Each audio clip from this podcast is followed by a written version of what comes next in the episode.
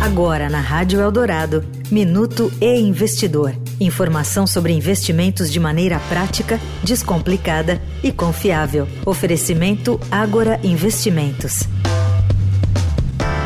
A disputa pelo cargo de presidente da República será decidida em segundo turno entre o ex-presidente Luiz Inácio Lula da Silva e o presidente Jair Bolsonaro.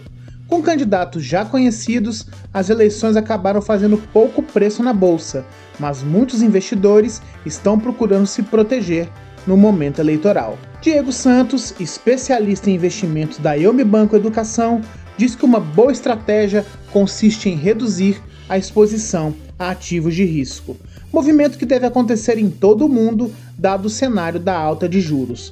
A recomendação do especialista para investir é o tradicional certificado de depósito bancário, o CDB, ligado à renda fixa. Para quem optar por manter os aportes na renda variável, a dica é escolher empresas mais sólidas que podem se manter estáveis, mesmo no caso de um aumento de volatilidade na bolsa. Eu sou Renato Vieira, editor do e Investidor. Até a próxima. Você ouviu o Minuto e Investidor Informação confiável para investir bem. Oferecimento Agora Investimentos.